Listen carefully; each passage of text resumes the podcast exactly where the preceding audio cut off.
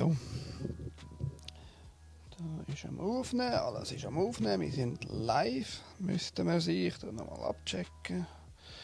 Ja, da schlägt es aus. So, alle miteinander. Das ist der Glarus Podcast. Ich bin der Eik. Und diese Woche reden wir über Selbstversorgung. Und da hat der Remo, der, der mich jetzt im Stich gelassen hat, oder? Weil er nicht gekommen ist, weil er einen anderen Termin hat. Was kann wichtiger sein als das, aber egal. Dafür hat er mir gesagt, du, ich kann da über das Thema eine Person. Ein Mensch, Entschuldigung, ein Mensch, keine Person. Die Person, also die, die Idee kann kaum gehen, sich selbst versorgen. Ja, Die braucht dich als Mensch, genau. effektiv. Das ist der Dominik. Und wie üblich überlasse ich ihm das Wort, um sich selber vorstellen und zeigen, wer er ist und was er alles über sich preisgeben Ja, danke dir. Zuerst mal für die Einladung. Freut mich natürlich riesig da zu sein und ein bisschen aus meinem Nähkästchen zu pläudern, grundsätzlich. Also wie gesagt, ich bin der Dominik, wohne seit zwölf Jahren etwa im Glarnerland, ganz weit hinten, so, wo sich äh, Hase und Fuchs gut nachzeigen. Und äh, bin Wo denn? Tierfeed, Tierfeed hinten. Also Lintal und dann einfach, einfach hinterfahren, bis es nicht mehr weitergeht. Also Lintal ist ja das letzte Dorf in Glarus, oder nicht? Genau, Okay. da geht es einfach noch weiter Ich hinter. muss auch immer dazu lernen. bis, bis, äh, bis Tierfeld, Hotel Tödi Region, wenn euch das etwas sagt. Ja, und bin ähm, Selbstversorger, zu einem grossen Teil, würde ich sagen so zwischen 70 und 80 Prozent. Und äh, ja, bin heute da, um ein bisschen von meinen Erfahrungen zu berichten, was ich denke, braucht es dazu, zum Selbstversorger sein. Äh, wo eignet man sich welches Wissen an und was hat es für Vor- und Nachteile. Ja, Okay. das ist so. Ja, dein Alter willst du nicht preisgeben. Das, Mein Alter? Also jetzt muss ich überlegen. wie lange bist du, ist- oder äh, fragen wir es so, wie lange bist du Selbstversorger? Selbstversorger jetzt seit etwa sieben Jahren. Sieben Jahre. Ja. Ja, seit etwa sieben Jahren und das Alter wäre 38. Also doch relativ frisch in dem Bereich. Relativ frisch in diesem Bereich, ja. ja. Aber vorher natürlich auch nie Möglichkeiten gehabt. Äh, in Zürich aufgewachsen, Genossenschaft, äh, kleine Gärtchen, einfach so mit ein bisschen Thuja, Pflänzchen und Tulpen im Frühling. Aber äh, Ja, immerhin. wirklich Land zur Verfügung, um können grossartig etwas machen, habe ich nie gehabt. Und äh, ich sage jetzt seit sieben Jahren, also Gärtner tue ich seit ich eigentlich hinten bin, also seit etwa zwölf Jahren, aber so, dass man kann sagen kann, man kann sich zu einem gewissen Teil selber versorgen, das ist seit sieben Jahren. Ja. Genau. Der Begriff Selbstversorger, was, was beinhaltet der alles aus deiner Sicht? Was, Wow. Das ist riesengroß. Eigentlich riesengroß. Also für mich beinhaltet es erst einmal Nahrung, also Lebensmittel, oder? wo man dann zu einem grossen Teil äh, sich selber anbaut und besorgt, auch selber macht. Also es geht nicht nur um ich sage jetzt den Salat aus dem Garten oder den Blumenkohl, sondern auch in Richtung äh, sein Brot selber machen. Mehl muss man kaufen, das ist dann wieder etwas, was man halt muss auslagern muss. Ausser man hat äh, einen Bauernhof mit Feldern, habe ich jetzt nicht. Also ja, Mehl beim, Mehl- beim Mehl ist natürlich schon ein bisschen krass, dann brauchst du recht viel Land. braucht man recht viel Land und äh, Stichwort Brot. He? Stichwort Brot, du kannst auch weiter erzählen. Ich erzähle muss, weiter. Ich muss, ich muss jetzt effektiv, wir sind gerade beim Mehl gewesen, jetzt, jetzt muss ich gerade mein Brot selber anschauen. Gut. Ähm, ja, wo bin ich? Gewesen? Ja, Stichwort Brot, eben das Brot selber machen. Ich zum Beispiel mache auch Pasta selber, ich mache meine Gnocchi selber. Ähm, man kann sogar die Hefe fürs Brotbacken selber ansetzen. Das mache ich jetzt nicht. Das ist mir jetzt zu aufwendig. Oder? Es gibt ja da Möglichkeiten mit Datteln einlegen in Wasser und dann mit Zucker füttern und dann äh, bildet sich mit der Zeit Hefe. Das ist mir jetzt zu aufwendig. Da gehe ich dann lieber auf den Sauerteig zurück. Das kann man sehr gut selber ansetzen und über Jahre behalten. Ähm, Selbstversorgung heisst für mich auch, dass ich unabhängig bin vom Stromnetz. Das heißt, ich koche mit Gas, ich heize mit Holz. Das heißt, wenn der Strom ausfällt, dann habe ich äh, sowohl ein warmes Haus wie aber auch äh, warme Mahlzeit zur Verfügung. Äh, Beleuchtung beschränkt sich dann auf Kerzenlicht. Ja, das ist so, das, das hat für mich mit Selbstversorgung zu tun, dass man sich eigentlich ein bisschen abkoppeln kann vom äh, industriellen Grossmärkte. Oder? Und dass man nur noch einen kleinen Teil eigentlich, also sprich eben Gewürzmehl, äh, so Sachen eigentlich sich muss zukaufen oder halt Jahreszeiten bedingt. Also im Winter wächst bei mir auch kein Salat. Ich habe ein kleines Gewächshaus, aber nicht so ausgerüstet, dass es jetzt im Winter will für einen Anbau lange.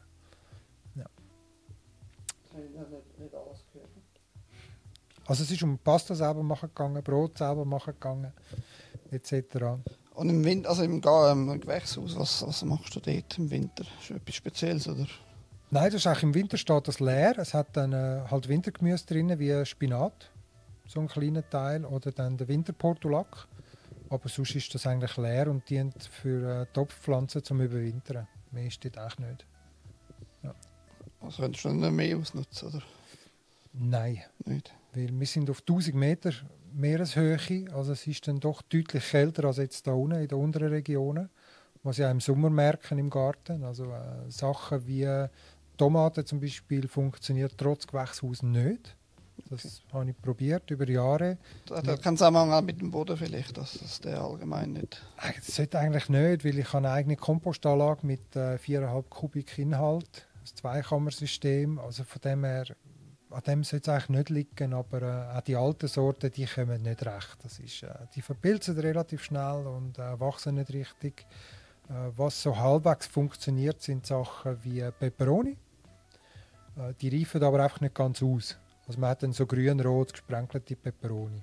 Und die sind jetzt aktuell, also jetzt haben wir ja den 22. September, November, November. November, 25. 25 schon. mein Gott. Also die sind jetzt eigentlich dran, so in Richtung Rot zu färben. Obwohl es eigentlich schon recht kalt ist. Oder? Ja. Ja, Es ist einfach, das Jahr ist zu kurz dort hinten. Der Sommer ist zu kurz, dass Okay. gewisse Sachen kommen. Und das ist eigentlich auch der erste Teil, was heißt Selbstversorger zu sein. Man muss seine Region und seinen Garten mal kennenlernen, um zu wissen, was lohnt sich für mich überhaupt zum Anbauen. Was, was ist denn am meisten, was, was bei dir kommt und was, du- was du am liebsten hast? Am meisten habe ich Kohlarten. Das geht zurück sogar bis die, die asiatischen Kohlarten, also Senfkohlarten. Das sind zum Beispiel Asiasalatmischungen. Das ist Komanzu, das ist Pak Choi. Zum Beispiel sehr gutes Gemüse, das im Sommer Alles schon mal gehört, aber keine Ahnung, was es ist. sehr feines Gemüse. Einfach. Ähm, dann natürlich irgendwie Kohlrabi, Fenkel, äh, Rotkohl, Weißkohl, eigentlich die klassischen Gemüse, die man im Garten hat. Zugetti, Kürbis, äh, Herdöpfel, je nach Jahr kommt es gut oder nicht. Äh, Mais baue ich an, habe ein Feld. Aber hauptsächlich, also es ist süßes Mais, aber ich brauche ihn eigentlich hauptsächlich für meine Hühner im Winter äh, als Beschäftigungstherapie. Da kann man die Kälber so schön trocknen und dann in den Stall hängen über den Winter, wenn sie nicht raus können, weil es zu viel Schnee hat. Und dann haben die dort äh, ihre, Und so ihre Pickstationen. Okay. Oder? Wie Hühner muss man beschäftigen, die sind sehr, äh, ist eigentlich sehr ein aktives Tier. Ähm, was habe ich? Bohnen habe ich viel gehabt das Jahr und Topinambur ist der Renner bei uns, ja. so bei mir. Also die, die Hühner, ähm, was sind das? Sind das äh, die stinknormalen Schweizer Hühner, die man kennt, oder sind das... Nein. Das ist eine alte äh, Bauernhofrasse. Also die ersten Aufzeichnungen gehen auf 120 Jahre retour. Die haben einen speziellen Namen, oder? Das Huhn nennt sich schwedisches Blumenhuhn. Schwedisches Blumenhuhn. Jawohl. Ich tue das in dieser Zeit mal nachgoogeln. Ich das mal googeln. Schwedisches Blumenhuhn ist eine alte Hausrasse, eine Bauernhofrasse. Ähm, zusammengemischt eigentlich aus allerlei verschiedensten Hühnerarten und Hühnerrassen. Hat äh, ein markantes schwedisches, schwedisches Blumenhuhn. Ja. Genau. Und das, das Blumen, das geht zurück auf ein, äh, auf ein Merkmal von der, von dieser Rasse. Und zwar hat die einen sogenannten Modeled-Effekt. Und das bedeutet, die haben weiße Flecken im Gefieder. Und je älter das die Hühner werden, desto mehrere, also desto mehr Mauser das durchmachen, desto mehr von diesen weißen Flecken kommen sie über. Das ist so cha- charakteristisch für das Huhn. Und es sieht kein gleich aus wie das andere. Ja. Sehr robust, sehr zutraulich. Also die, das- die sind wie Katzen, die können knuddeln. Wenn du im Sommer im Garten hockst, dann kommen die und hocken dir auf den Schoß und wenn ihre, ihre Streichleinheiten. Äh, Legeleistung pro Jahr ca. 180 Eier, so im Durchschnitt. Alle zwei Tage, alle drei Tage, so. Ja, wie sie gerade Lust haben. Ähm, sehr schmackhafte Eier, sehr schöne Färbung auch, also hervorragend geeignet zum, äh, zum Küchenbacken. Man hat wunderschöne Farbe im Teig drin. Sind sehr robust gegenüber Krankheiten. Meine sind natürlich nicht geimpft. Liegt vielleicht auch an dem. Und ähm, ja, es ist es ist ein lästiges Huhn. Es ist sogar eine Zweinutzungsrasse. Das heisst, man kennt jetzt äh, Gückel, die man eigentlich nicht braucht, die können wir jetzt noch misten mit einem Mastfutter zu Poulet. Äh, mache ich nicht. Ich tue es einfach normal äh, sein und äh, habe es früher auch verzehrt, also gemetzelt und verzehrt. Das ist halt ein Teil von der Selbstversorgung, wenn man Fleisch isst, wo äh, dann nicht jedem gegeben ist. Ja. Das machst du jetzt nicht mehr? Das mache ich nicht mehr. Nein. Ich bin inzwischen seit zweieinhalb Jahren voll vegan. Mit einer Ausnahme. Das sind die Eier von den eigenen Hühner. genau. So, ich versuche eben das, das Bild von dem sch- schönes Tier. Ja. Freigeben, damit die Leute das sehen. Technisch habe ich jetzt nicht getestet mit dem neuen Browser.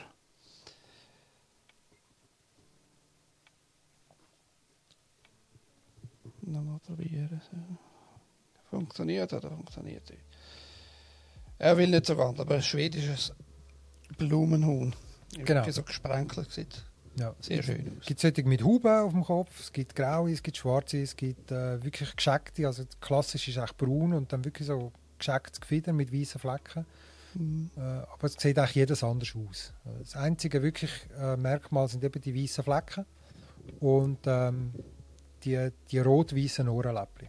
Das ist so das Merkmal, wo die Rasse muss haben, dass sie als schwedisches Blumenhuhn gilt. Aber wenn die äh, jetzt einen natürlichen Tod sterben, dann was machst du begraben ganz normal oder Nein, Feuerbestattung. Feuerbestellen? Ja. Na, Weil es Schweden sind oder was? Nein, es ist, Nach äh, Wikingerart. Es ist für mich einfach die natürlichste Art, ähm, den Körper zu übergeben in die nächste Atmosphäre, also in die, die nächste Dimension. Also auch die Haustiere, wir haben noch Katzen, da ist jetzt auch vor, vor einem Monat leider eine verstorben. Ähm, da gibt es im Garten auf der Feuerstelle eine ordentliche Feuerbestattung. Das ist ja die Frage, die rechtliche Frage, darfst du das überhaupt? Interessiert mich nicht. Das beantwortet die Frage, aber nicht. Äh, Aber dürftest du das, weißt du das, hast du keine Ahnung. Keine Ahnung, also ich nehme es jetzt mal an nicht. Okay. Aber ich muss sagen, also, ich meine, wenn du jetzt im Garten, ich sage jetzt mal, ein Feuerchen machst in deiner offiziellen Feuerstelle und dort dein Kotelett drauf hast und das vergissest und verbrennst, dann kommst du auch keinen Bus über. Es ist Fleisch, Ja, es ich- ist Fleisch, Ich, ich verstehe dich voll und ganz. ich, ich weiß nur aus reinem Interesse und denke, vielleicht haben sie etwas dagegen da, dass wir seine, seine äh, gestorbenen äh, Tiere. Ja, also ich, ich kann mir es irgendwie nicht vorstellen. Ich weiß nicht, wie es ist, wenn jetzt würdest Großmutter im Garten äh, verbrennen, wie es dort aussieht. Hm, Wenn das ihr Wunsch war. Wenn es ihr Wunsch war, ja. Wieso nicht? Ähm, Also ich denke schon, dass es grundsätzlich verboten wäre, aber da kümmere ich mich nicht drum. Ja, ich will auch nicht. Also, ich meine, es ist ja nicht so, dass du das Tier lebendig drauf, Nein, drauf nein, schmeißt. Das meine Nein. ich. Ja, also, es gibt keinen Grund, dass man eigentlich ein äh, Nein sagt zu dem Ganzen. Und äh, einmachen und so tust du in dem Fall auch, oder? Nehme ich schwer an. ja, das ist richtig. Also Selbstversorgung, wir haben es ja vorhin auch gehabt, welche- also, wie umfangreich ist es und äh, das Einmachen respektive das Haltbarmachen von Lebensmitteln ist ein sehr ein wichtiger Teil von der Selbstversorgung, wenn nicht sogar der wichtigste Teil. Und äh, auch ein bisschen Kenntnis in der Küche. Das braucht es einfach. Man muss ein bisschen wissen, wie geht man mit Lebensmitteln um, wie kann ich was haltbar machen. Und ähm, ich merke einfach inzwischen, dass das die Leute verlernen. Ja. Das Wissen ist nicht mehr da. Äh, allgemein, ob es jetzt ums Einmachen geht, ob es ums Brotbacken geht oder einfach auch nur noch ums Kochen. Ich meine, du gehst in einen Supermarkt rein, hast zuerst einmal frische Gemüse, laufst mal ein bisschen, frischem Brot vorbei, dann noch das Tiefkühlprodukt und nachher kommen eigentlich nur noch Verpackungen mit Mikrowellen-Bausätze. So sehe ich das. Und äh, in der Selbstversorgung ist es ein sehr wichtiger Punkt, dass man weiß, wie mache ich was haltbar, wie kann ich was einwecken, was eignet sich nicht zum Einwecken, was geht eher schief. Also bei mir ist zum Beispiel der Lauch. Ich kann keinen Lauch einwecken, das geht nicht. Der geht mir nach zwei Tagen über, dann sprudelt es aus dem Glas. Ähm, und dann geht es halt auch darum, okay, was mache ich jetzt? Ich habe 50 Kilo Lauch. Ja, das, ist, das interessiert mich jetzt gerade. Lauch, wie tut man Lauch haltbar machen? Wie tut man Lauch haltbar machen? Kurzversion. Ähm, jeder, der schon mal eine Päckchensuppe aufgemacht hat mit einer Lauchcreme, der sieht, dass da drinnen so getrocknete Lauchstückchen sind. Und das ist der Trick. Dörex oder ins Sonnenlicht, schneiden den Lauch, gut waschen, in die Sonne legen oder in Dörex und einfach trocknen. Dürren. Okay. Das Wasser entziehen, dann kann nichts mehr kaputt gehen, es kann nichts mehr faulen. Also Lauch kann man kiloweise trocknen, wenn man ihn braucht, in eine Schale Wasser, ein bisschen ziehen lassen, wie man es auch mit Linsen zum Beispiel macht. Und nachher ja, geniessen in die Pfanne oder einen Salat machen. Wie lange kannst du den Lauch so heben? Jahrelang. Unendlich. Solange er nicht feucht wird, kannst du den unendlich heben. Weil er ist ja getrocknet. Es, ist, es, kann nicht mehr, es kann kein Schimmel entstehen, es können keine Bakterien entstehen. Ja, da muss aber sehr gut getrocknet sein. Er muss gut getrocknet sein, ja. ja. Also er muss wirklich crispy sein, dass man... Dann die Lagerung natürlich muss... Die Lagerung muss gut sein, in äh, sicher geschlossenen Gläsern, wo keine Feuchtigkeit dazukommt, wo kein Schädling dazukommt. Ähm, aber das ist allgemein beim, beim Haltbarmachen erstens die Hygiene, die man berücksichtigt beim Produzieren und das andere ist auch die Sorgfalt mit den Gläsern, dass die wirklich super verschlossen sind, dass man genug lang eingeweckt hat, also erhitzt hat normal, dass eigentlich wirklich vor allem auch die Hefebakterien äh, tot sind. Das ist eigentlich der größte Feind vom Einmachen, die Hefe. Oder die ist, das ist das, was sich weiterentwickelt. Ähm, nächster Punkt wäre, dass man es äh, fermentiert. Oder? Also, respektive das Gemüse in eine Schüssel, Salz drüber und dann im eigenen Saft innen eigentlich also aussaften lässt und das dann ins Glas füllt, dass dann der eigene Gemüsesaft eigentlich das Gemüse bedeckt und dann äh, das Glas schließt und für zwei, drei Tage an einen hellen Ort stellt, dann fermentiert das. Das ist auch ein, äh, wie sagen wir, ein Konservierungsprozess. Oder? Also das äh, hört dann irgendwann auf und dann ist das konserviert. Äh, ich habe es einfach nicht gern. Es gibt ja fünf Geschmacksrichtungen. Das ist sauer, salzig, äh, bitter, süß. Und der fünfte ist dann fermentiert. Hat ja irgendeinen speziellen Namen. Kommt mir jetzt aber nicht in den Sinn. Und ich habe das einfach nicht gern. Also auch Sauerkraut, so Sachen, das ist... Nein, das ist ja nicht meins. Äh, ist nicht so meins. Ist nicht so meins. Haben meine Eltern immer, immer gemacht, das weiß ich noch. Ja. Aber ich habe das nicht abgebracht. Nein, ich auch nicht. Ich, auch nicht. ich bin nicht mal... Ich bin Es soll zwar sehr gesund sein, wirklich das fermentierte Zeug eigentlich. Ja, Im. Gegensatz zu allem anderen, aber wenn du es nicht runterbringst, nützt dir das alles nicht. Beim Fermentieren ist einfach Gefahr, ähm, also Gefahr, es wird im Moment ein bisschen ein Hype gemacht oder hat jetzt wieder ein bisschen abgeklungen, aber vor einem Jahr ungefähr ist auch auf YouTube ein Hype gewesen mit dem sogenannten Botulismus. Ähm, Botulismus ist eine Krankheit, die durch eine Bakterie verursacht wird. Also Botox, wir nutzen ja die gleiche Bakterie. Genau, Botox. Nervenkrankheit. Nervenkrankheit. Ähm, das kann zu schweren Blutvergiftungen führen, zu äh, Organversagen etc. Und beim Fermentieren ist die Gefahr, dass der, die Botulibakterien entsteht. Und die bemerkt man nicht. Ja. Die hat keinen Geruch, die hat keine Farbe, die hat gar nichts. Also man merkt wirklich nicht, wenn man die, ähm, wenn man die verwünscht und das ist relativ gefährlich.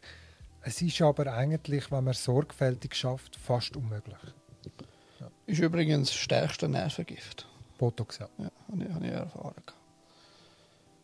Also, es gibt Leute, die tun sich das spritzen ins Gesicht, damit es straff bleibt. Und äh, wenn man es halt übertreibt, dann sieht man aus wie das Sylvester Stallone. Genau. Dass halt die Lippe immer drinnen bleibt. Kann man machen, sollte man nicht. Kann man machen, sollte man nicht. Ja. Genau.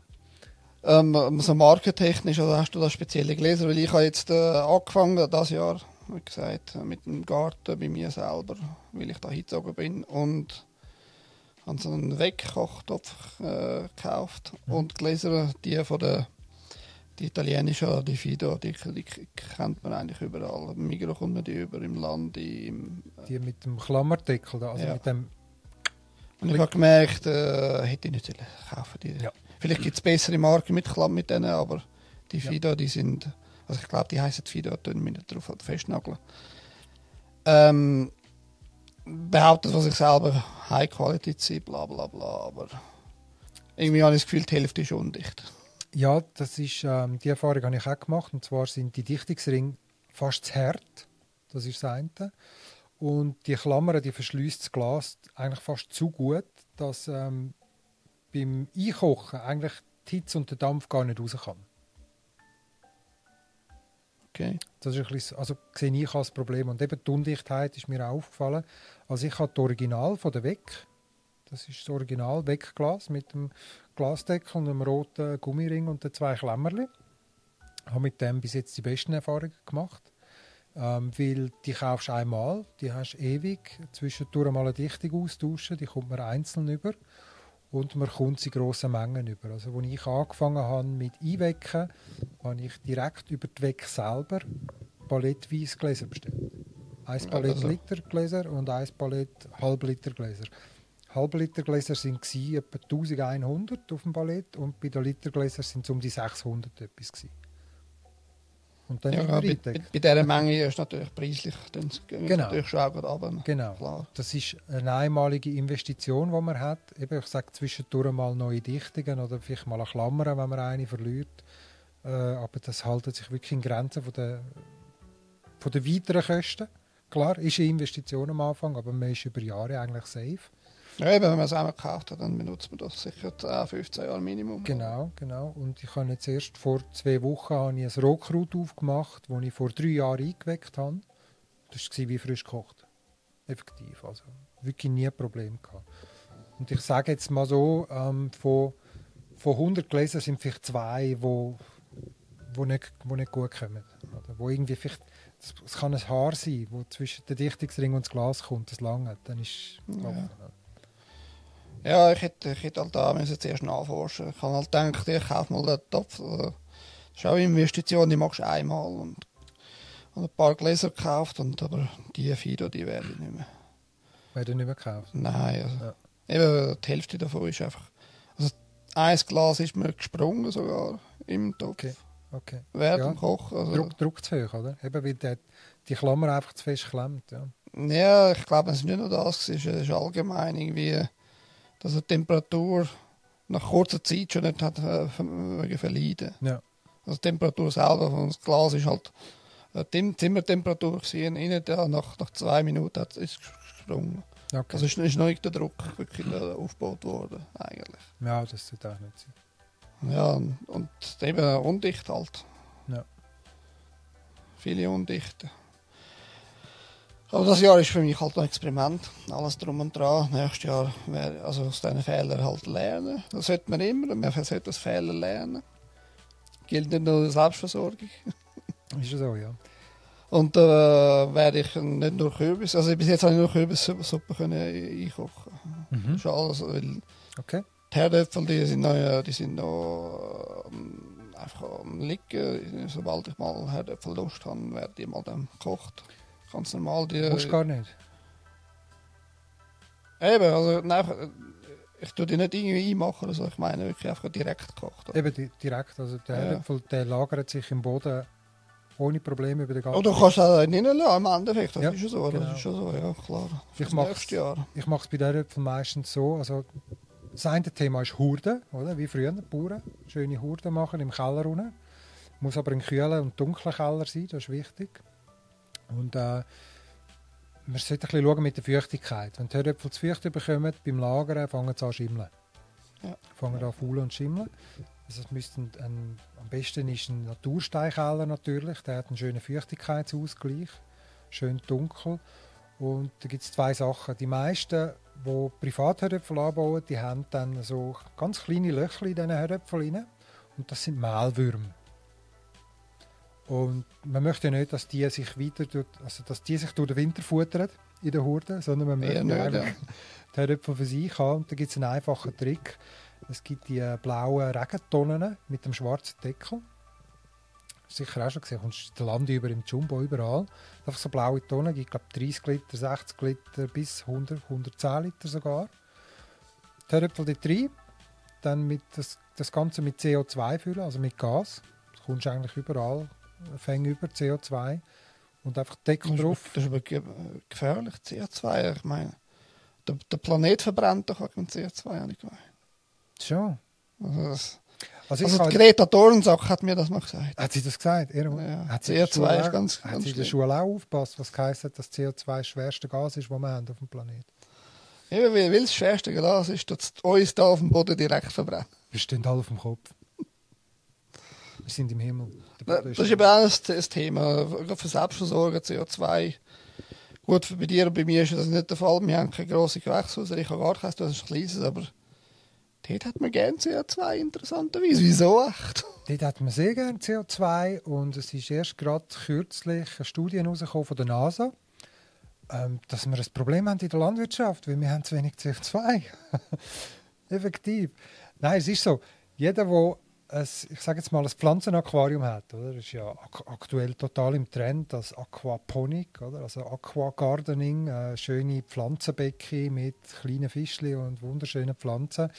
Jeder, der das äh, kennt oder schon mal ein bisschen beobachtet hat, hat festgestellt, dort ist eine CO2-Anlage dran, weil ohne die wächst dort nichts. Das andere sind Gewächshäuser, dort sind CO2-Anlagen drin.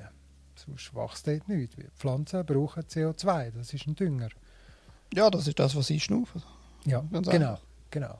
Wenn wir nicht, nicht, nicht, Sauerstoff hätten, dann würden wir auch eingehen. Sehr schnell. Richtig, ja. Richtig, ja. Also eben, das ist äh, CO2, ja. Gut, das ist, ist eigentlich ein anderes Thema. Also dann tust du die Würmer quasi äh, ersticken im Endeffekt. Tun wir die Würmer quasi ersticken, genau.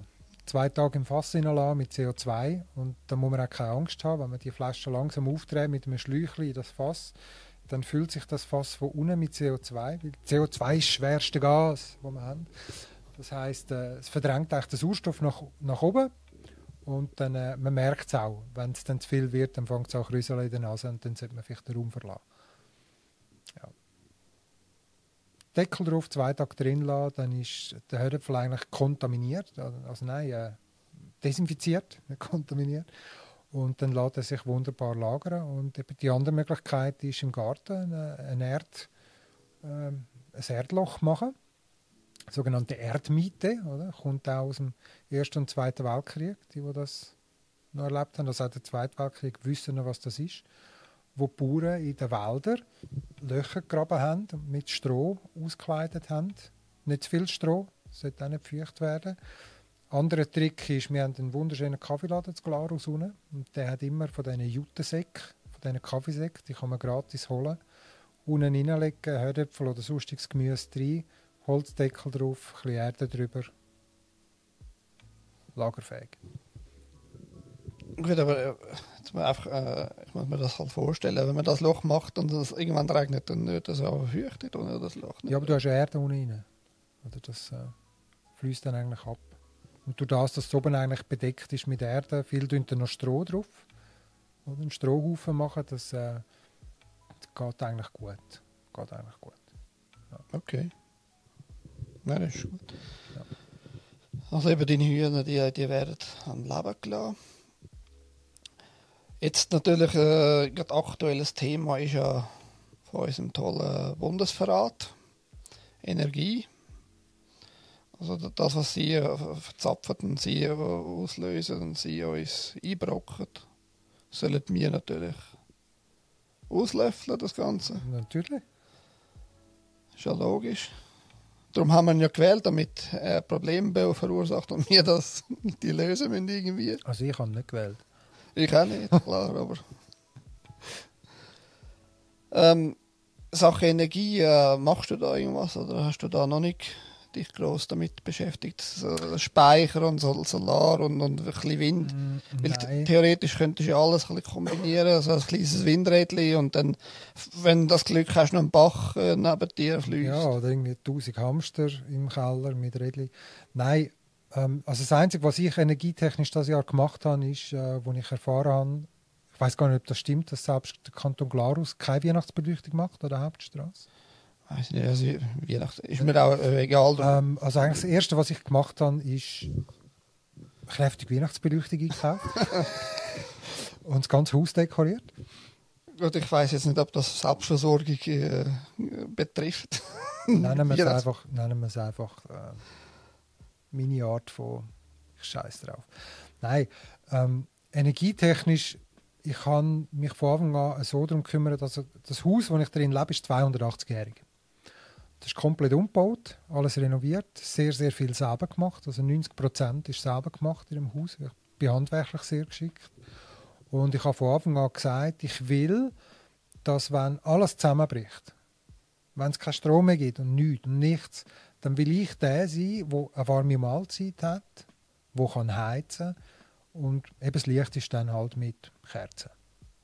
Das heißt, ich habe einen Gasherd, einen professionellen Gasherd, also einen Gastroherd, wo ich kann mit Flaschengas betreiben Von denen kannst du auf Lager nehmen.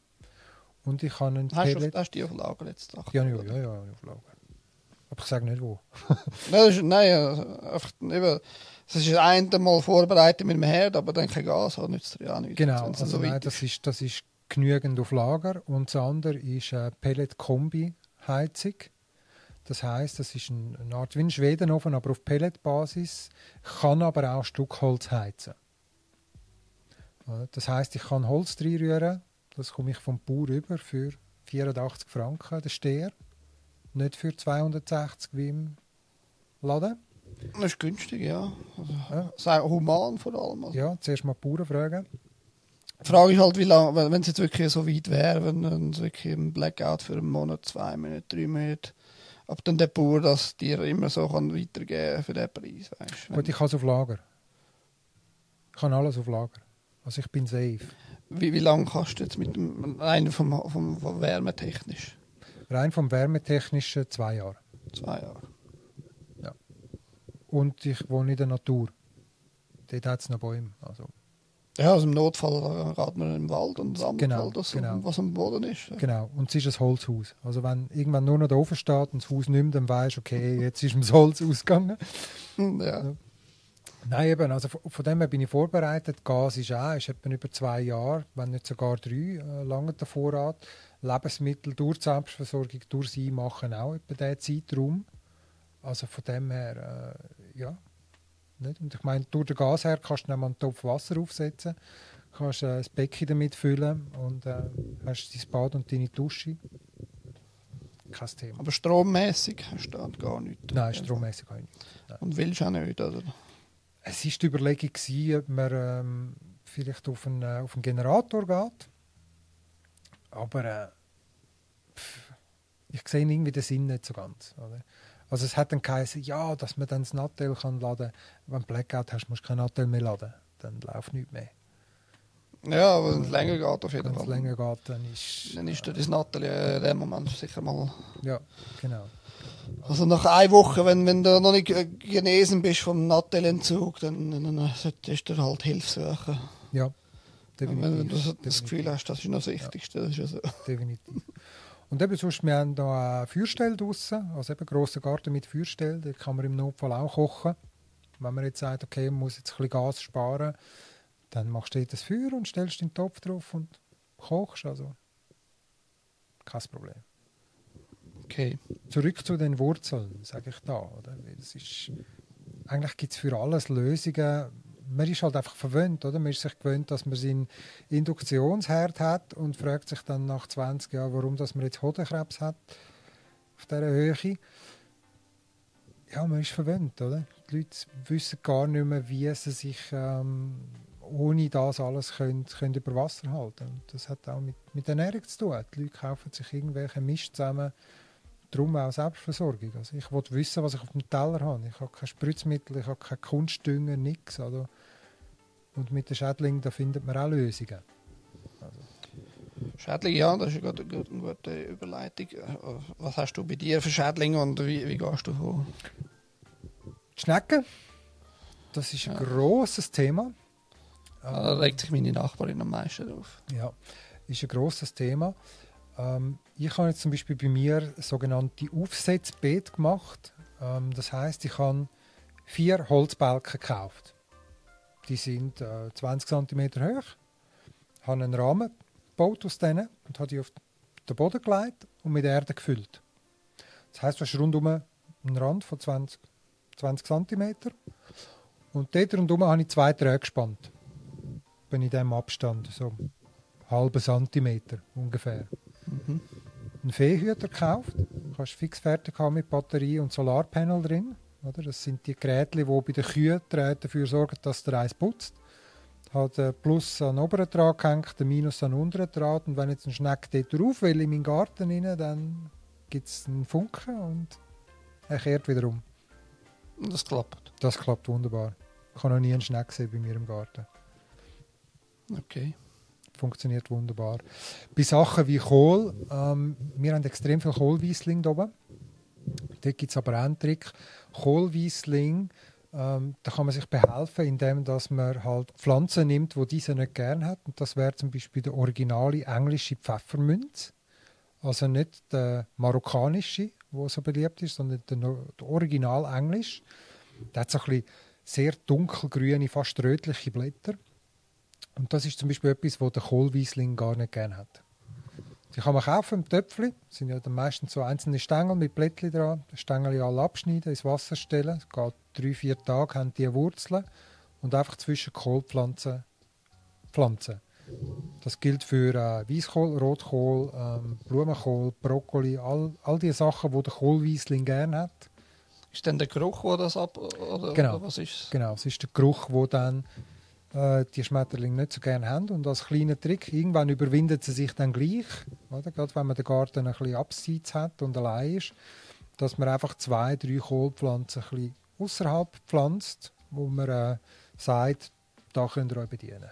Oder? Das ist dann so der Deal, wo ich mache mit den Schädlingen. Wo ich sage, schaut, das brauche ich, aber ihr dürft dafür da geniessen es, fressen euch voll, macht was ihr wollt. Und das lange dann, ja. und das lange dann. Ja. Okay. Ja, also ich habe versucht, Tomaten bei mir, die sind auch gekommen.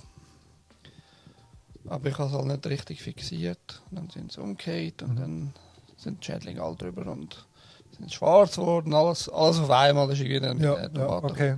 Total schade. Also ich hätte es einfach müssen richtig fixieren, dann wäre es wenigstens hätte ich ein paar, ein paar Pflänzchen mehr gehabt. Ähm, was ich gehört habe mit den Tomaten ist, dass Hanf, wenn der Hanf dazwischen pflanzt Mhm. ist, Habe ich auch schon gehört, ja. dass, äh, dass das viel nützt gegen Schädlinge selber und gegen, Pilz. und gegen Pilzbefall. Ja, genau. ja. Das habe ich also auch schon gehört. Ausprobiert habe ich es noch nie. Gut, aber bei dir wachsen die Tomaten nicht richtig. Bei mir wachsen die Tomaten nicht. Also ich habe auch mit Gewächshaus eben schon, schon oft probiert, Tomaten anzubauen, auch auf alte Sorten zurückgegriffen. Bin ich sowieso ein Fan von alten Sorten. Aber das ist, es, kommt bei mir nicht. Da kann ich machen, was ich will und dann einfach mir sagen, okay, dann gibt es halt keine Tomaten bei mir im Garten. Halt schade ist, oder? Da gibt es halt dafür, also ich habe jetzt dieses Jahr das erste Mal ähm, äh, eine Zuckermelone ausprobiert im Gewächshaus. Hey, Ich meinte, ich spinne, das war eine Pflanze, gewesen, die hat sieben Früchte getragen, sieben wunderschöne Melonen, zuckersüß. Ich bin fast runter. Man sagt, okay, cool. Ja, dann weißt du, was, was Genau. So als Ersatz quasi. die Erfahrung sammeln, was geht in meinem Garten, was geht nicht und darauf reagieren, ausprobieren. Man muss seinen Garten leben, man muss mit dem Garten leben und dann funktioniert es. So flächenmäßig, was, was hast du da zur Verfügung? 120 Quadratmeter. 120, das Ja. sind aufteilt in einzelne Flächen. Also, wenn man das Einfaläche nimmt, 20 mal 25 dort, rum. Ja, so in etwa. Ja. 20 Meter, ja. Ja, ist eine rechte Fläche. Das ist schön, ja. Nein, 20 mal 5. 4, 4 Meter auf 25 Meter. Sind, ja, ein bisschen mehr. 5 mal 25 Meter. Also, Ah, ja. wären dann es 25. Ja, ja. Also eigentlich so ein bisschen wie ein langgezogener Acker, aber eben ich habe es aufteilt in einzelne Bereiche. Ich habe einen Bereich, der hat eher ein bisschen Schatten, einen Bereich, der hat eher ein bisschen Sonne. Und so schaue ich dann auch ein bisschen. Zum Beispiel die Salate, die haben jetzt nicht so gern so warm. Die keimen dann nicht mehr schön, wenn es zu warm ist. Die sind dann mehr im Schattenbereich. Die haben es gerne ein bisschen kühl und feucht und ein bisschen kuschelig so. Ja, mit, äh, nicht so Sonnenliebhaber. Hingegen dann Sachen wie äh, Brokkoli, Blumenkohl etc., der hat gerne pralle Sonne. Der hat wirklich gerne so ein bisschen schön äh, mediterran. So kann man dann immer ein bisschen schauen, was, was pflanze ich wo. Herdöpfel hat auch gerne warm. Vor allem im Boden. Bohnen. Warm und Wasser hat er auch viel. Genau. Wenn er beides bekommt, ist er natürlich Genau. super glücklich. Ich habe Quellanschluss. ist hervorragend. Heißt, ich kann direkt ab Quellen Wasser beziehen. Und die hat bis jetzt immer Wasser gebracht. Ja. Jetzt zu den alten Sorten, das ist natürlich auch.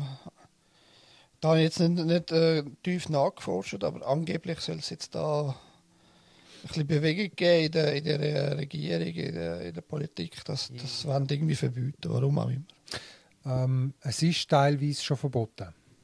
Also ähm, alte Sorten, man kommt zum Teil über im, äh, im Großhandel, was dann heißt alte Sorte, aber aufgepasst, das ist dann vielfach einfach die äh, Rückhybridisierung, kann man sagen. Äh, und wirklich alte Sorten. Also in der Schweiz haben wir es noch gut, muss ich so sagen. Deutschland und Frankreich sehen es anders aus. Dort ist es zum Teil ganz böse. Ähm, dort sind gewisse Sachen wirklich verboten. Oder? Also man kann Was, komisch ist, finde ich. Ich habe das sehr unterbrechen, weil wann ist das gewesen? vor fünf, sechs Jahren habe ich mal eine sehr interessante Doku äh, über Tomaten äh, angeschaut. Und dann, dann sind sie äh, extra auf äh, Frankreich über, von Österreich auf Frankreich. Österreicher benutzt Paradeiser als, als, als Wort für Tomaten, finde ich auch so schön. ja, ja. Und dann sind sie in Frankreich und dort haben sie gesagt, ja, da kommen wir noch am meisten alte Sorten eben über etc. von den Tomaten und äh, ja, was, da haben sie einen, kleinen- einen kleinen einen Acker gehabt, so einen Gemeinschaftsacker irgendwie, so einen grösseren. Und dann haben sie irgendwie 100 verschiedene Tomatensorten gehabt. Hat, sich dann das gewandelt oder ist bei den Tomaten noch, noch okay? Oder wie Ähm, weißt du das? Nein, das sind vielfach sind das private Gruppierungen, die mit diesen Saatgut handeln. Oder? Okay.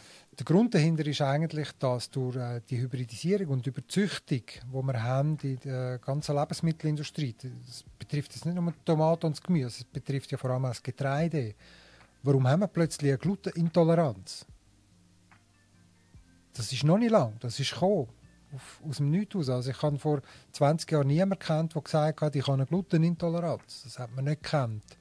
Das kommt, weil die Getreidesorten erstmal völlig äh, überzüchtet sind. Zweitens sind sie zugespritzt mit irgendwelchen Chemikalien, also Schädlingsbekämpfungsmittel und und und. Und die Mehlmischungen heutzutage im Brot sind eben auch nicht mehr das, was früher waren. Man hat ja heute, selbst Bäcker haben ja fixfertige Mehlmischungen von ihren Ah. Herstellern mit ähm, Glanzpülverli drin und einem Löchli-Pülverli und einem Knusprig-Pülverli und weiss nicht was. Oder? Und die alten Sorten, das merkt man auch, wenn man die im Garten kultiviert, die haben viel einen intensiveren Geschmack. Die machen länger satt, die haben viel mehr Nährstoffe, viel mehr Vitamine als die heutigen Sorten. Das ist wie beim Fleisch. Ein heutiges ein Poulet, das du im Laden kaufst. Was meinst du, wie alt ist ein Poulet? Das ist verpackt. Also die letzte Zahl, die ich im Kopf habe, glaube ich, irgendwie äh, sieben Wochen oder acht Wochen. Wenn sie wirklich Vollgas geben in der Züchtung. 42 Tage. Das sind vier, vier Wochen, viereinhalb. Dort. 42 Tage. So alt ist es Huhn, wenn es gemetzelt wird zum Poulet. Das ist der aktuelle Stand. Und meine, was, was ist das am Schluss? Das ist eigentlich nur noch aufgepumpt mit irgendwie Fett und Wasser. Und genauso ist es natürlich beim Gemüse auch. Also man züchtet Sorten, die sehr schnell wachsen. Man will ja drei, viermal ernten im Jahr. Und man entfremdet natürlich auch die Gesellschaft vom, wie sieht Gemüse eigentlich aus. Wenn ich jemanden frage, hey, wie sieht denn Zugetti aus? Dann sagen die, ja, das sind so 25 cm lange, grüne, schön hellgrüne mit Sprenkel. So. Kannst kannst du ganz kurz warten, Ja. bevor du weiterredest? Wenn wir gerade bei den Zugetti sind. Äh, darum meine ich. Ganz kurz. Ganz kurz warten, okay, ich bin gespannt. Ich weiß, was auf mich zukommt.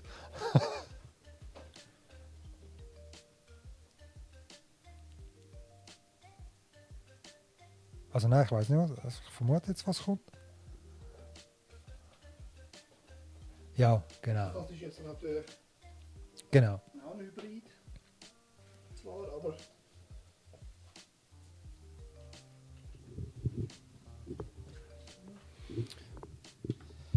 Natürlich jetzt auch eine Hybridsorte, ist jetzt keine, keine alte Sorte. Genau. Aber die können wachsen. Also es Die ist nicht so, dass wachsen. die eben also die Hälfte von, der Größe von dem haben. Genau. Und der ist noch klein. Ja, ich habe auch ein paar größere gehabt. Ja. ist Der ist noch klein. Und beim Zugetti ist auch, Zugetti gehört zu den Kürbispflanzen. Und da ist wichtig zu wissen, ein Zugetti lässt sich hervorragend lagern. So wie Ja. er ist. So wie er ist. steht jetzt in der Küche vor zwei Monaten oder so. Genau. Wichtig ist da, viele denken dann, Trocken ja, ich muss den kühlen. Und Zugetti, wie auch Kürbis oder auch Zwiebeln, die haben nicht gern kalt. Also wenn man die lagert oder wenn ihr die lagern unbedingt darauf achten, dass die über 12 Grad haben. Also am besten im Haus, aber ein bisschen mit einem Zwischengang, wo es vielleicht ein bisschen kühler ist zwischendurch, aber sicher nicht kalt. Und auch wichtig ist, dass der Storzen wirklich trocken ist, bevor man es erntet. Der muss wirklich schön eingeschrumpelt und trocken sein, dann ist die versiegelt. Und dann Eben, lässt die ich sich, ja, lässt die sich ohne weiteres zwei, drei Monate heben. In der der ist zwei, drei Monate in Ja. der Küche einfach mal umlegen. Und Genau. ich habe jetzt noch keine Lust gehabt, wieder, wieder auf Zucchetti, weil ich habe einfach genug von der Zucchetti. Also ich habe in meinem Garten vier Zucchetti-Pflanzen pfla- äh, Pflanzen. Vier. Vier Stück. Das war viel zu viel. Gewesen, also. Ah. Nächstes Jahr werde ich maximal nur zwei Pflanzen. Das wird Okay. lang. Also. Ja, also ich habe zwei und habe viel zu viel Zugetti. Viel zu viel. Gut, ich weiß nicht, wie es bei dir bei der Nachbarschaft ist, ob du kannst abgeben Wenn ich bei meinen Leuten frage, hey, ich habe Zugetti, sagen die, lass mich in Ruhe mit Zugetti.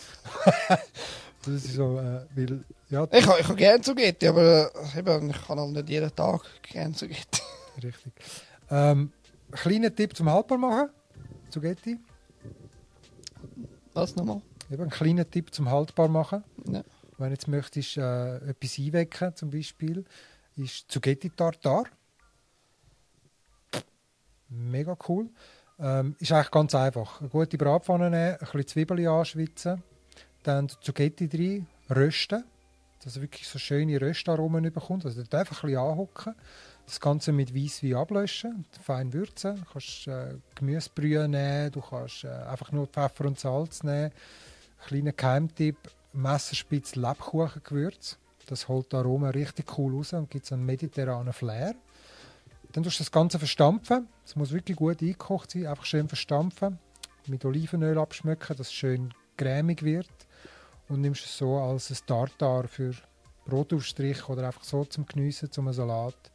Kannst in Gläser abfüllen, Deckel drauf einwecken, gerade noch heiß, also im Wecktopf rein, hebt jahrelang. Okay. So als kleiner Tipp.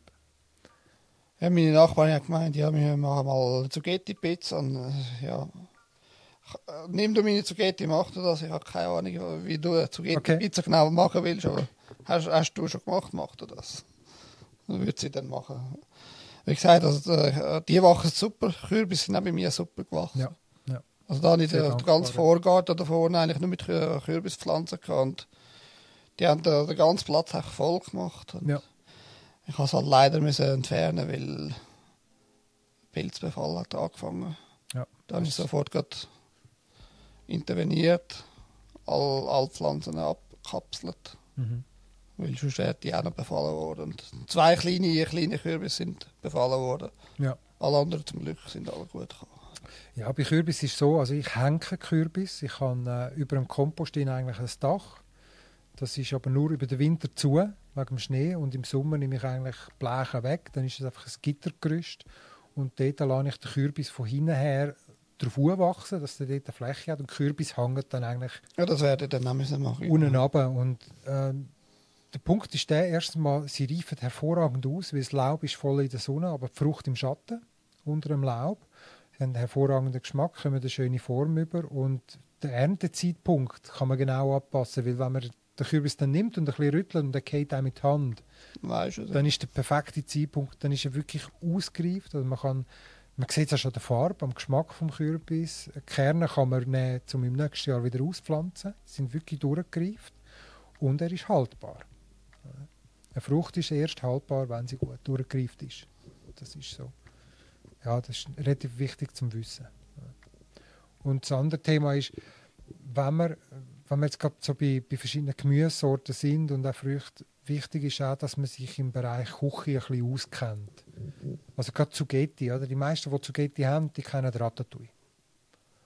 Ja, jetzt, isst du mal zwei Monate lang Ratatouille, irgendwann hast, hast du es oben.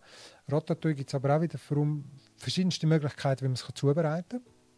Und aus Zugetti kann man ganz viele andere Sachen machen. Also nicht nur das Zugetti Tartar, man kann es zum Beispiel auf den Grill schmeißen, man kann gefüllte Zugetti machen, man kann, äh, man kann es kurz blanchieren oder einfach im Grill reinbröteln oder in die Pfanne reinbröteln mit Olivenöl und ein bisschen Senfkörner in Gläser verpacken und hat dann ein Antipasto zum Beispiel.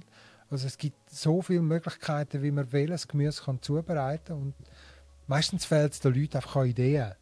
Das ist bei mir jetzt der Fall. Ja, dass, sie, dass sie sagen, ich weiß nicht, ich habe jetzt, ich habe jetzt irgendwie zwei Kilo oder drei Kilo Rotkohl, ich habe keine Lust, jetzt zwei Wochen lang äh, Rotkraut zu essen. Was kann ich damit noch machen? Und ich habe schon mit dem Gedanken gespielt, dass ich ähm, Kurs gebe. Dass man sagt, man macht einen Kurs, irgendwie einen coolen Titel, äh, aufgeweckt, eingeweckt zum Beispiel, wo man sich drei verschiedene Gemüsesorten vornimmt äh, zum ersten Mal, wie kultiviere ich es? Was sind für Nachteile bei dem Gemüse in der, in der Kultivierung? Also welche Schädlinge muss ich achten? Wie gehe ich gegen die vor, ohne gerade zu einem Roundup-Sprühmittel äh, zu greifen? Und der nächste Punkt ist, was kann ich daraus machen? Ja, gut, das würde ich eh nie machen. Du, du schon, ja. schon, oder was? Richtig, aber es gibt Leute, die haben Schrebergärten, die verwenden mehr Chemie als der Bauer nebendran. Oder? Und dann äh, eben auch die Thematik, was kann ich daraus machen, wie tue ich es einwecken, äh, wie tue ich es dörren, wie, wie mache ich es haltbar, oder? dass man wirklich die Leute eigentlich wieder zurückführt auf das. Oder? Ein Punkt, äh, wir sind vorne gerade äh, bei unseren Jungs in Bern, bei den sieben Zwergli und auch äh, im Deutschen raus, was, was läuft und auch in der EU. Also man will aktuell, diskutiert man, dass man den privaten Gemüse- und Früchteanbau möchte verbieten möchte. Ja, viel Glück. Also ich glaube, es gibt viele Vorhaben, wo, wo es natürlich äh, problemlos durchziehen. Gerade bei, bei, bei so Sachen weiß ich nicht, ob das jetzt glaube ich auch nicht.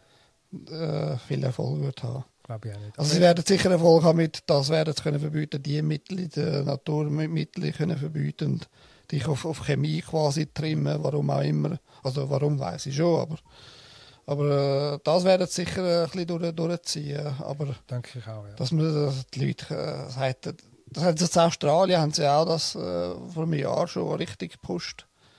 Aber irgendwie auch noch nicht so durchgebracht, effektiv umgesetzt haben sie das auch nicht. Weil, also, ich meine, wie willst du das wirklich machen? Soll, der, soll irgendwann ein Bulle das Dorf fahren jedes Mal und schauen, wer hat einen Garten und bei jedem Leute macht den Garten dicht. Also, zum Beispiel, ja. Also so eine Bolle würde ich sagen, du, jetzt, jetzt gehst du lieber sofort ja, heim. Drüber ist mir, oder? Ich weiß nicht. Nein, also wir sind vorhin noch bei den alten Sorten gewesen, ja. und es ist also schon so, ähm, es gibt äh, viele Sorten, die verboten sind eigentlich. Ähm, Gott sei Dank gibt es keine Beamte, die das können erkennen können. Und darum läuft eigentlich der Samenhandel mit alten Sorten, der läuft eigentlich hinten in so kleinen Gartenvereinen oder äh, eben auch in so alten Sorten Liebhabervereinen da kommt man schon dran an. Und dort ist die Auswahl auch sehr groß. Das andere ist zum Beispiel, äh, es gibt auch Pflanzen, die verboten sind. Also zum Beispiel in Deutsch, Deutschland ja, und auch in Frankreich ist zum Beispiel die Schwarznessel verboten. Das ist Perilla frutescens, ähm, eine bestimmte Gattung. Das ist eines der stärksten natürlichen Antibiotika, die wir kennen. Okay. Eigentlich. Ja. Das ist eigentlich und es ist, es ist wirklich ein Wunderkraut. Also eigentlich egal, was hast, sechs ein Bienenstich verreiben drauf, gut. Sechs, äh, sechs eine Entzündung, sechs eine Verkältung, was auch immer. Es ist eines von der, von der wirksamsten Gift, auch also wirksamsten Pflanzen gegen Vergiftungen auch, im, also Blutvergiftungen. Und das ist mehrfach bewiesen. Und man will natürlich nicht, dass du die im Garten hast. Du sollst gefälligst in die Apotheke und deine Tablette holen. Also ich kann es natürlich, weißt, zu einem gewissen Grad kann ich verstehen, warum man jetzt äh, nicht über Grenzen andere fremde Pflanzen will haben. Das kann ich verstehen. Aber ja, nicht, wie, dann... es gibt keinen Grund, warum du alte Sorten, die du schon seit Jahrhunderten im Land schon verwendest, auf einmal verbietest. Also, das macht gesund. Sie sind gesund. Ja, sie haben viel mehr Nährstoff. Das merkst du auch schon, beim, wenn du die verzehrst. Es ist einfach ist etwas ganz anderes, so wie ein Gemüse aus dem eigenen Garten. Es hat viel mehr Nährstoff als das, was du kaufst. Ja, weil, weil du eben auch mehr Zuwendung gibst, Mit mehr, Zuwendung ist. mehr, mehr Achtung oder, oder hast Genau, du Ganze. genau. Du schaust, dass das, weil du willst es ja essen. Genau, Du genau. willst dich ja nicht selber vergiften. Genau. Und eben, es ist ein gesunder Boden, der nicht mit Chemie kaputt gemacht worden ist. Äh, ja, es hat einfach, es ist, es ist einfach eine, eine andere Qualität auch für unseren Körper und natürlich auch energetisch eine andere Qualität für unseren Körper. Oder? Weil, weil ich, ich verstehe, dass die Leute das einfach auch akzeptieren, wenn, wenn ein Politiker so einen Scheiß fordert. Dass die Leute, ich meine, die Leute denken einfach keinen halben Meter äh, weit. Nein. Weil, wenn, wenn, man da- das anschaut, was, was benutzt du? Sicher einmal in der Woche, immer wieder, und, und denkst kein bisschen darüber nach, wieso du das überhaupt kannst benutzen. Herdöpfel sind dort einheimisch gewesen. Die sind, Ja. die sind hergebracht worden. Ja. Tomaten, Mais, Rüebli. Das sind alles Pflanzen, die hauptsächlich aus Amerika kommen, vieles von dem Zeug. Das wächst da wunderbar und dort, dort. Es, gibt, natürlich Pflanzenarten, die problematisch sind. Weil die einfach den anderen Pflanzen quasi den allen Nährstoff klauen etc. Aber du musst dich halt musst dich überlegen, hey, wir haben das jetzt schon seit ein paar Jahrhunderten mittlerweile Ja. und das tut uns ernähren und, Ja. und wir haben das importiert, also wir haben das quasi illegal importiert in dem Moment, wenn man es aus heutiger Sicht anschaut. Ja, Vieles. grundsätzlich schon, ja.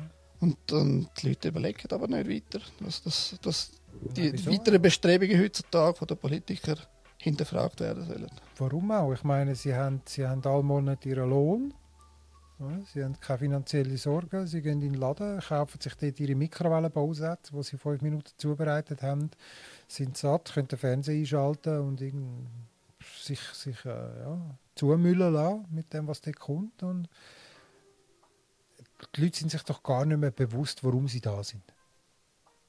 Planet Erde. Willkommen auf dem Planet Erde. Warum bist du da? Jetzt wirst du äh, spirituell, nehme ich an. Ja, jetzt wird man mal kurz spirituell. Warum sind wir da? Also ich bin auf jeden Fall nicht da, zum Morgen um 6 Uhr aufstehen, irgendeiner Arbeit nachzugehen, die mich kaputt macht, nur damit ich meine Rechnungen zahlen Ende Monat. Oder? Also ich bin dazu da, zum ersten Mal das, was mir mitgegeben worden ist, und das ist unser Körper, zum den pflegen und fördern. Okay, ich rauche. Vielleicht auch nicht so gut, aber ich kenne keinen Schaman im Regenwald, der nicht raucht. Von dem her. Aber grundsätzlich sind wir doch sind wir doch ehrlich, ich meine, es geht doch darum, eben, dass du dich selber eigentlich wahrnimmst, dich pflegst und auch dein, das Ganze da mal kennenlernst. Und auch die Natur, die dir ja zur Verfügung gestellt wird, wo du sollst eigentlich Hand in Hand mit ihr zusammenarbeiten, dass die kennenlernst. Oder? Weil die Natur braucht uns genauso, wie wir sie auch. Das Problem ist nur, wir haben noch nicht erkannt, warum sie uns braucht. Ich, ich, Ich weiß es nicht. Ich weiß ganz genau, was du meinst, aber ich, ich gehe jetzt noch einen Schritt weiter und sage, also ich mache da keine Trennung zwischen Natur und Mensch. Wir sind ein Teil von der Wir sind Teil von der Natur, richtig. Ja. Das ist, glaube ich, eines der Hauptprobleme, wo, wo die heutige Gesellschaft hat, dass sie das Gefühl haben, irgendwie, ja, es gibt da die Natur und es gibt da den Mensch. Genau. Das ist eigentlich völliges, völliges Eich.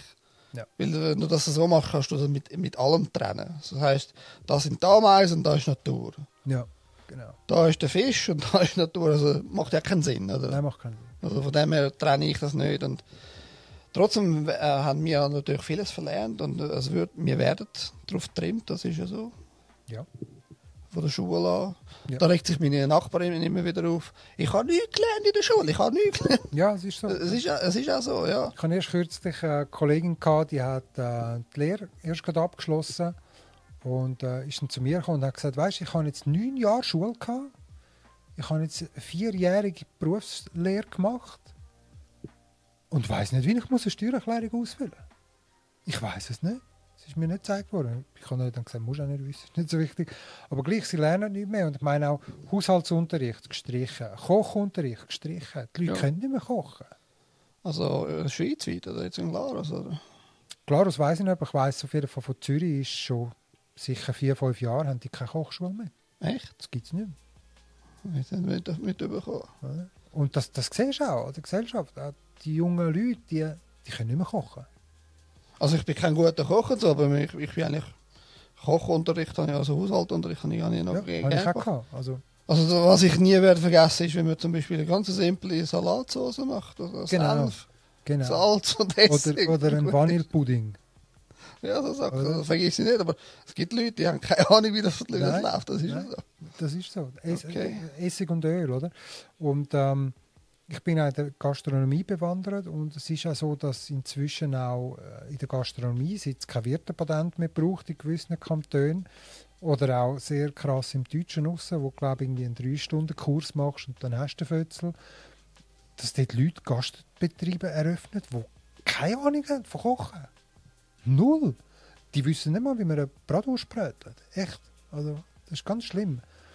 Und ich denke, das ist äh, eben ein Punkt, der verloren geht. Darum hat die Idee mit einem Kurs, den Leuten wieder zu sagen, hey, es ist einfach ganz einfach, mit frischen Zutaten kochen. Wie, wie, wie bist du mit dieser Idee? Oder ist da schon was Festeres? Nein, fester noch nicht. Ich müsste, ich müsste mal ein bisschen abchecken, wie gross ist das Interesse. Und dann natürlich auch ein bisschen abchecken. Ich meine, da müsstest du irgendwie noch können eine Küche ähm, mieten für einen Tag. Oder äh, ja, dann musst du schon ein etwas Größeres haben. Dann, wenn du wirklich willst einmachen wenn dann mehrere Leute kommen, das denke ich mal so Maximum 10 Personen.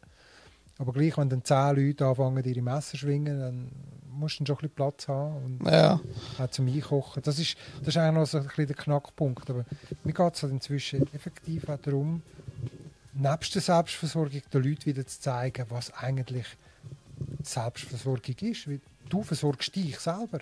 Oder? Mit Produkten, wo du weißt, die tun mir gut. Und das, das gibt es heute fast nicht mehr. Oder wenig. Oder es wird immer weniger. Also, ich habe den Eindruck, dass... Äh, also die Räumlichkeiten, die müsste ja in den Schulen schon noch geben. Die sind ja vermutlich nicht sofort danke verschwunden. schon. Danke schon, ja. Müsstest dich dort halt vermutlich aktiv ein bisschen um, umschauen. Die Schule, Schule gehen. Wow. Nein, aber die Räumlichkeit halt mieten für, für, für den Kurs, weißt du, für, Ja. für einen halben Nachmittag oder so. Ja, vielleicht in einem, in einem Restaurant, wo einen Tag zu hat in der Woche, dass man dort etwas könnte machen wäre natürlich noch cool, oder? Also ich, ich, ich äh, weiss es aus, aus meinem Bäckerkollegen. Der hat einen YouTube-Kanal. Ja. Sehr erfolg erfolgreichen. Und der gibt nebenbei natürlich, damit er genug Einnahmen hat, von, von YouTube allein kannst du nicht leben. Ja. Nicht mehr früher wäre das noch gegangen. Richtig. Ähm, der macht halt Kurs, weißt du. Der hat halt eine Bäckerei vom, vom Schwiegervater. Er hat eine grosse Bäckerei. Und der vermietet halt ihm die Räumlichkeiten. Dort kann er halt einen Bäckerkurs machen. Das ist aber cool. So, sowas, sowas müsstest du halt finden, dass halt wirklich. Ja, genau. genau. ich, ich, weil der Ko- Koch bei einem, Restaurant ist, glaube dann für 10 Personen auch nicht mehr so einfach, weißt Weil viele Restaurants haben natürlich nicht 10, 10 Personen äh, Personal in der Küche. Also das gibt es ja nur in grösseren Restaurants. Ja, müsste, müsste ein grösseres Restaurant sein. Oder irgendwie Kantine-Küche oder etwas. Äh, Ja, genau, so etwas wäre eher. du bräuchtest ja dann, also es heisst ja dann nicht, dass äh, jede einzelne Person ihre einzelne Top vor sich hat, sondern dass man dann einfach gemeinschaftlich äh, die verschiedenen Gerichte zubereitet. Oder? Und viel ist halt dann auch ähm, ja, Schulung, um zu zeigen, was, was ist möglich, oder? Rezept aufschreiben und auch, dass die Leute Angst verlieren, oder? Ich habe manchmal das Gefühl, die Leute haben Angst, in, in einer Küche die Pfanne auf den Herd zu stellen. Das kommt mir wirklich so vor. Okay. Ja, weil sie einfach nicht mehr wissen, wie damit umgehen. Weil sie nicht wissen, wie bereite ich welches Lebensmittel zu, wie hole ich den Geschmack aus welchen Lebensmitteln. Äh, 90 Prozent von, der, von denen, die die kochen, also ich möchte jetzt niemandem etwas unterstellen, aber ich denke, wenn jetzt denen sagst, brat mir Champignon an, für eine Champignon-Rahmsoße, die hauen mit Sicherheit das erste Mal das Öl und dann Zwiebeln in die Pfanne. Das ist falsch, weil. Weil die Champignons dann eigentlich auf dem Zwiebelsud oben liegen und gar nicht schön rösten. Champignon musst du rösten, damit die Aromen rauskommen. Das heißt Öl, dann Champignon. Die Zwiebeln kommen dann, wenn die Champignons schön braun sind. Wenn sie richtig, richtig einreduziert sind. Ein Pilz besteht irgendwie zu 90% aus Wasser. Du musst den einreduzieren. Und wenn du den mit den Zwiebeln zusammen einreduzierst, dann saugt er sich einfach mit Zwiebelsaft voll. Das schmeckt aber nicht mehr nach Champignon. Das Ja. sind so ein Grundkenntnisse, wo, wo meine Oma noch hatte, oder auch meine Mutter, die hat mir das beigebracht, oder? Die hat mir eins auf die Finger gehauen und gesagt, spinnst du eigentlich? Spaghetti verbrechen. weißt du, auf die, oder? Und das ist, ja, einfach den Leuten wieder die Angst nehmen und auch zeigen, hey, ihr könnt auch ohne, ähm, ohne irgendwelche 10 Dosen mit Fertigpulver in einer Küche bestehen. Das ist nicht so schwierig. So, jetzt ist mir da gerade Alles abgestürzt. nicht alles. Etwas ist abgestürzt. Fast alles. Muss mir jetzt einen Moment geben.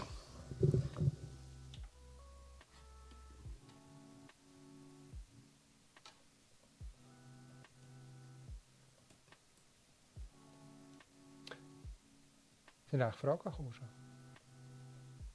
Sind schon Fragen gekommen? Nein.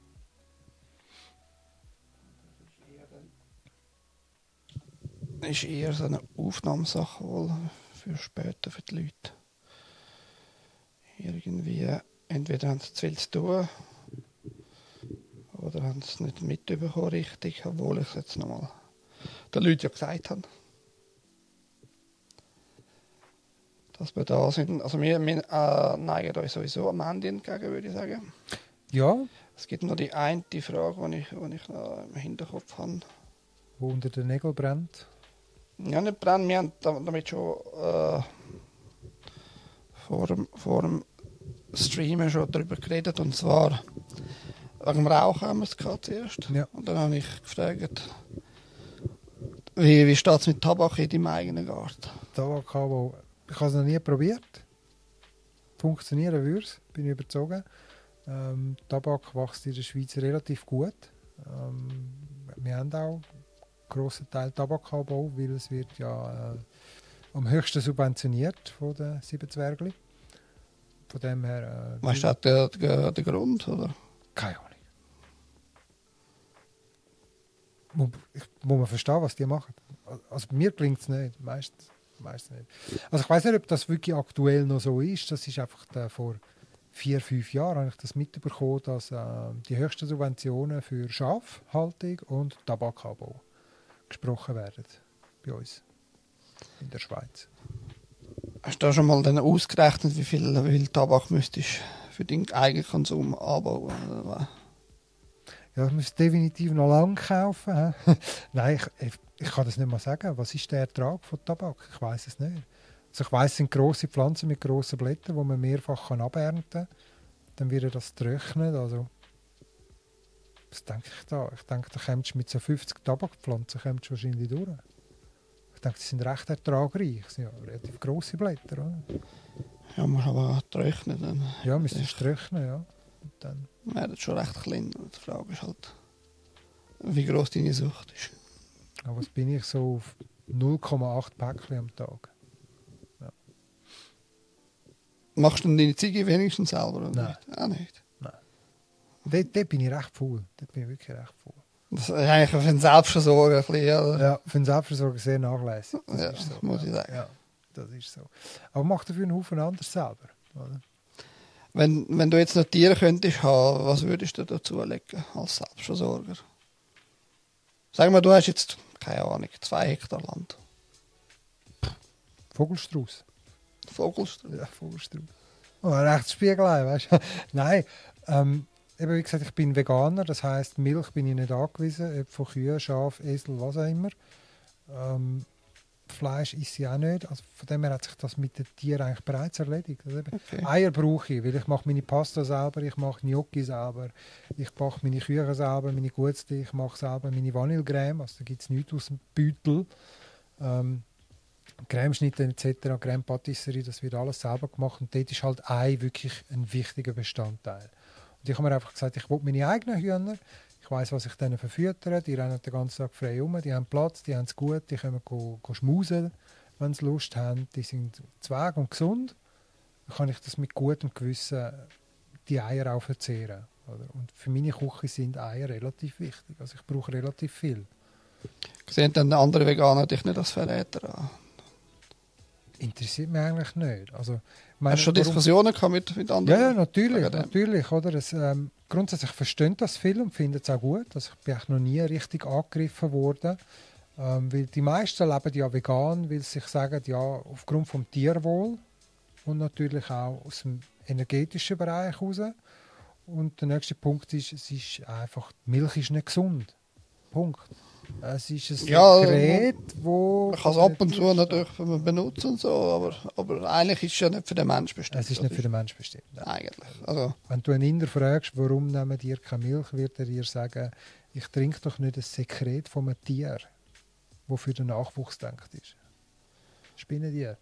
Wir, wir können jetzt auch weitergehen und sagen, ja, wir könnten genauso gut auch Frauenmilch. Ist, ist eigentlich, das ist eigentlich die Milch, die für, für die Menschen denkt. Ja, aber Milch ist ja dazu da, dass du die ersten Monate in deinem Leben ähm, eigentlich Nahrung hast. Und du kommst ja durch die Milch kommst du die Hormone über, du kommst äh, Bakterien über etc., äh, Darmbakterien, die eigentlich deinen Körper fertig ausbilden. Also du, du kommst ja eigentlich aus dem geschützten Rahmen raus, mal so In die Welt hinein und Muttermilch gibt dir eigentlich noch das im Körper, was du brauchst, um da überlebensfähig zu sein. Oder? Ja. Das hat im, im, im Bauch von einem Erwachsenen nichts verloren. Ganz einfach. Milch ist zum ein Jungtier eine gewisse Zeit Stärken. äh, zu stärken, ähm, dass es kann Abwehrkräfte entwickeln kann. Sie ist hormonbelastet, sie ist bakterienbelastet.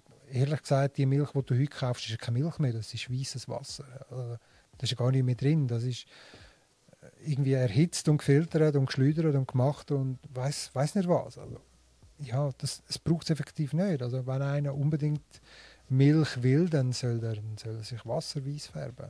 Mit was auch immer. Braucht es effektiv nicht. Also ich Also- benutze halt Milch ab und zu zum Kochen ein bisschen was, weißt du. Ja. Aber ich kaufe vielleicht, keine Ahnung, alle drei Wochen zwei Liter und das, das lange vorig, weißt du. Da gibt es gute Alternativmittel, zum Beispiel Hafer, Hafermilch, habe ich jetzt. Ist aber sachteuer. Ist teuer, ja.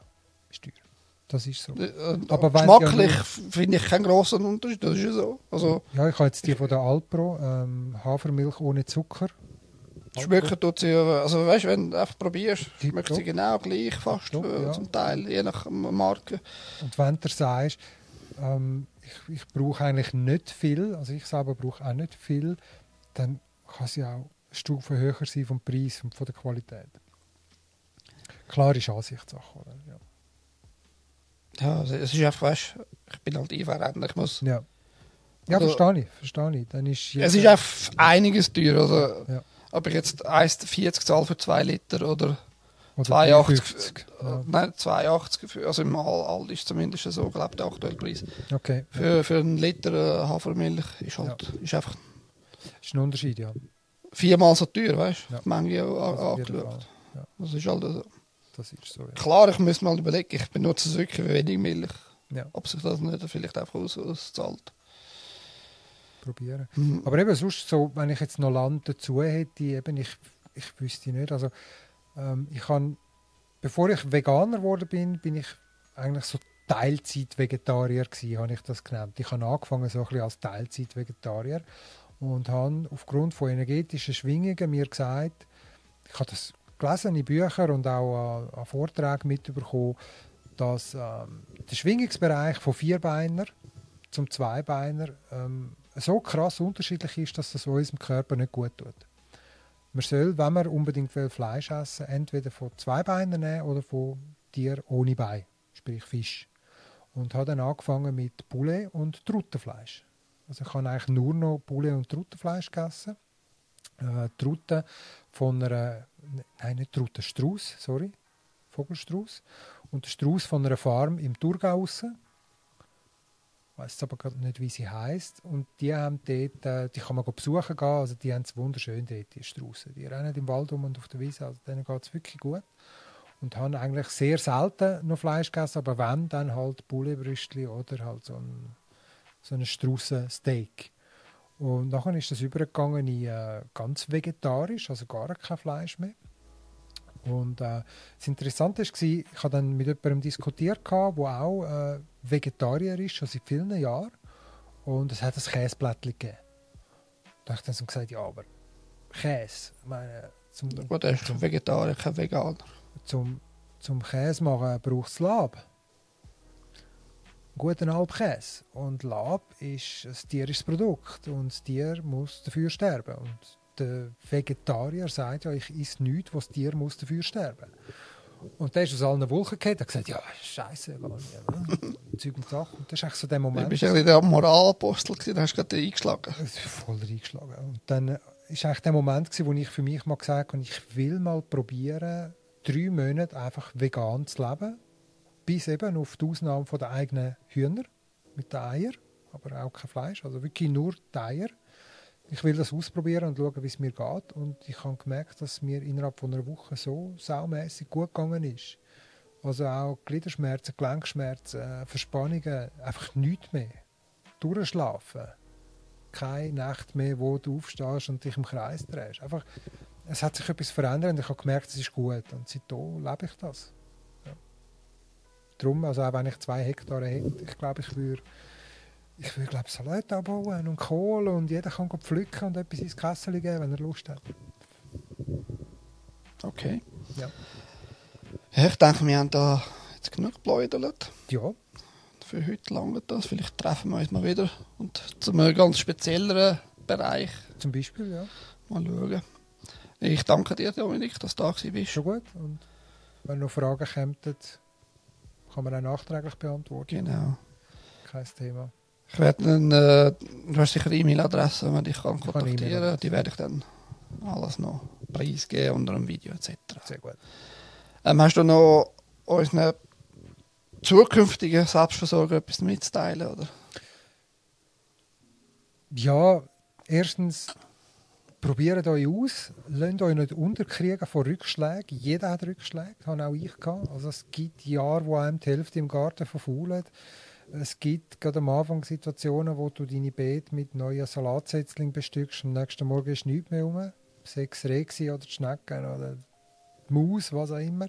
Lasst euch nicht unterkriegen, probiert euch aus, tauscht euch aus. Es ist nicht falsch zu sagen, ich weiß nicht, wie ich es machen muss, könnt ihr mir helfen? Also einfach mal fragen, mitmachen und ja, Und vielleicht in Kennen. Zukunft zum Kurs besuchen. und Kurs besuchen und einfach kennenlernen, leben. Einfach ausprobieren und leben und ja, sich Tipps holen, nicht irgendwie Bücher kaufen für einen Haufen Geld. Es gibt genug im Internet, wo man gratis kann anlesen kann. Es gibt genug Leute, die an einem Schrebergarten vorbeilaufen, wo schönes Gemüse haben. Fragen Sie, darf ich Sie fragen, warum haben Sie so schönen Brokkoli? Was machen Sie? Reden mit den Leuten, genau. Reden mit den Leuten, genau. Gut. In dem Fall Super. danke ich allen Zuschauern in Zukunft und bis zum nächsten Mal. Das war der Glarus Podcast. Ich bin der Eik, das ist der Dominik. Schönen Abend. Ciao zusammen.